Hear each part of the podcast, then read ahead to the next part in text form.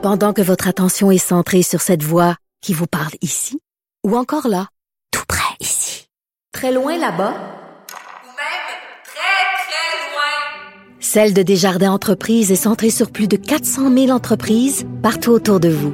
Depuis plus de 120 ans, nos équipes dédiées accompagnent les entrepreneurs d'ici à chaque étape pour qu'ils puissent rester centrés sur ce qui compte, la croissance de leur entreprise. La Banque Q est reconnue pour faire valoir vos avoirs sans vous les prendre. Mais quand vous pensez à votre premier compte bancaire, tu sais, dans le temps à l'école, vous faisiez vos dépôts avec vos scènes dans la petite enveloppe. Hmm, C'était bien beau.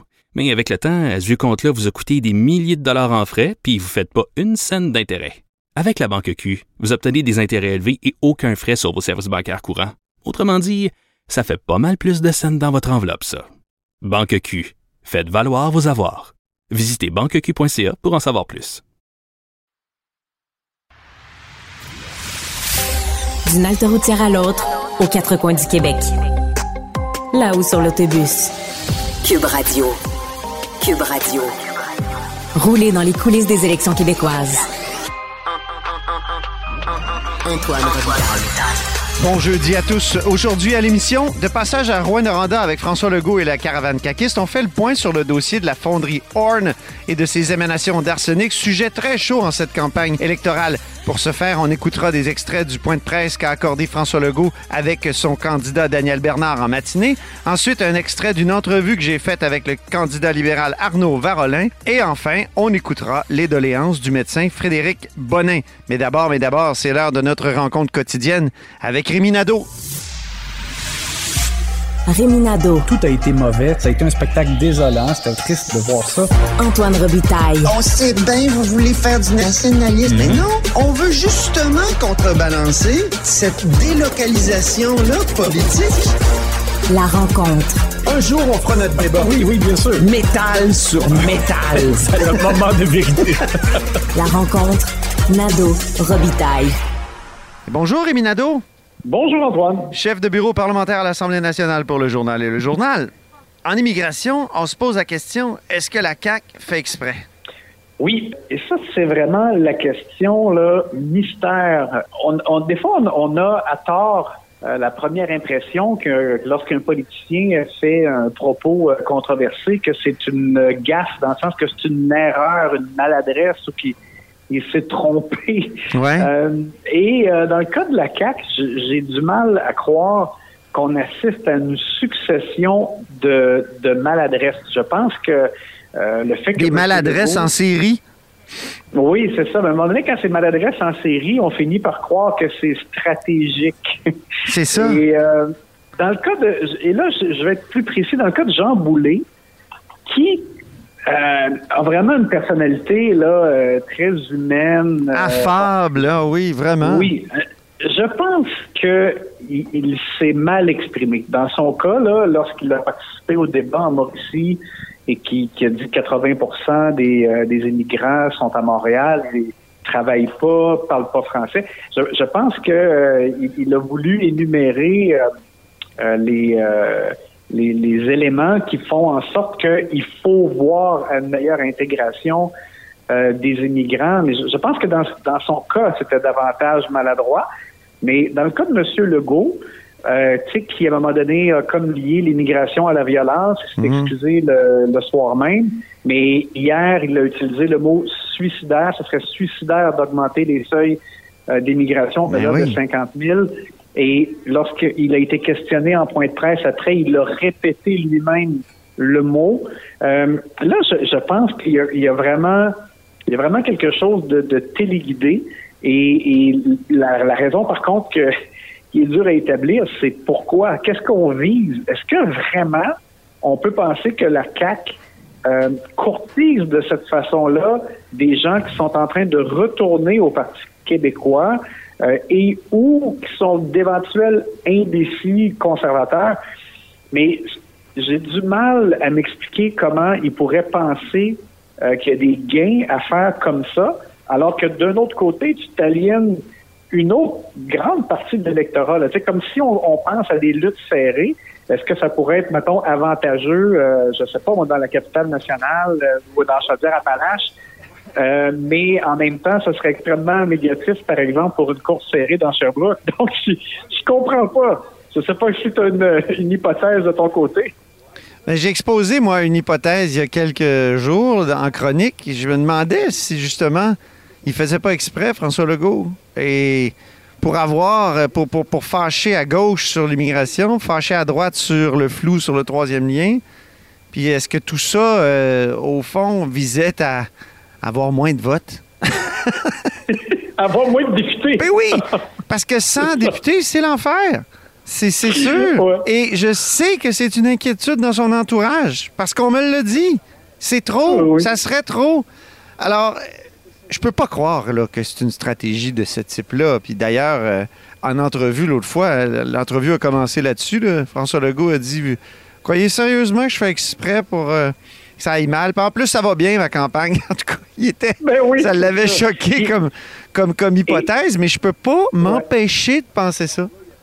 Oui, puis en même temps, moi, je trouve qu'il y aurait quelque chose là-dedans de, de malsain aussi. Là. C'est-à-dire, tu peux pas faire des, tenir des propos qui ont un impact, là, qui vont justement blesser des gens Voilà. euh, par calcul politique. Tu sais, j'ai- j'ai aussi un peu de mal là, à croire que c'est ça.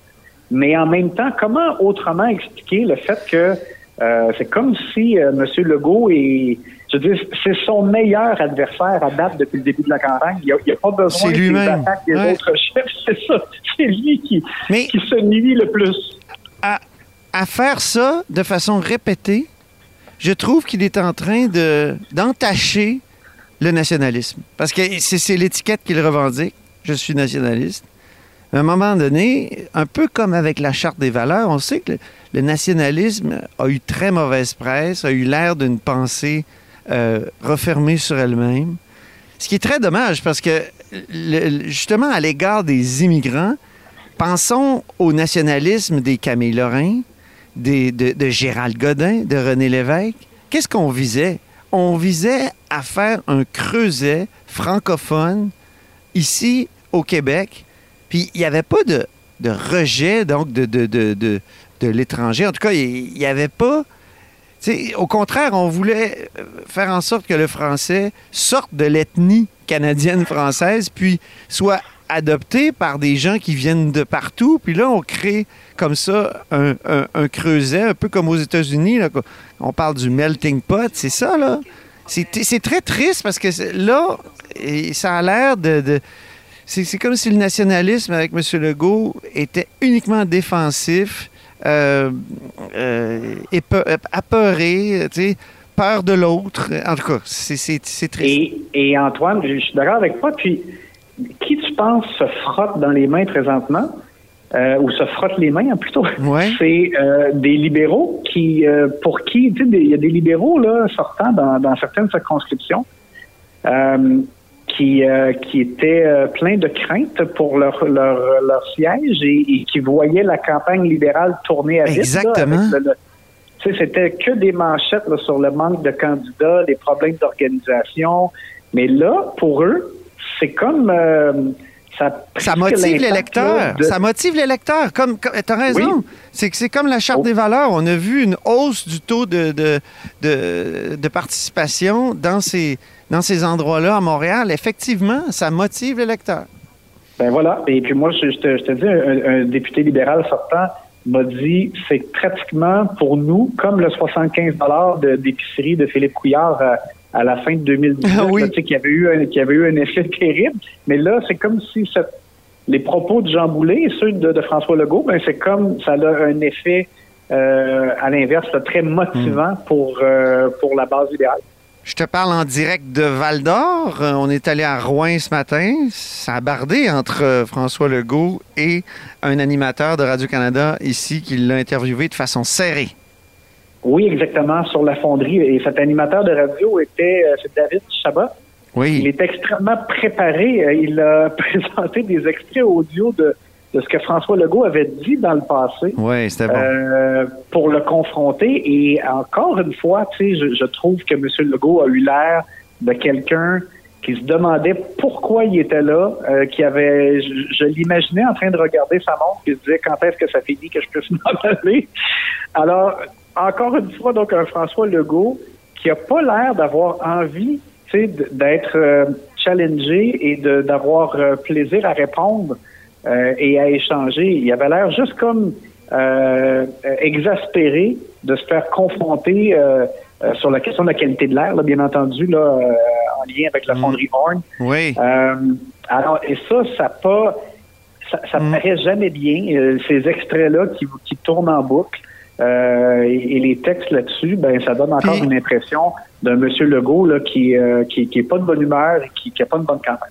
C'est un dossier complexe, la, fo- la fonderie Horn. J'appellerais ça le dilemme de, Rouen-Noranda.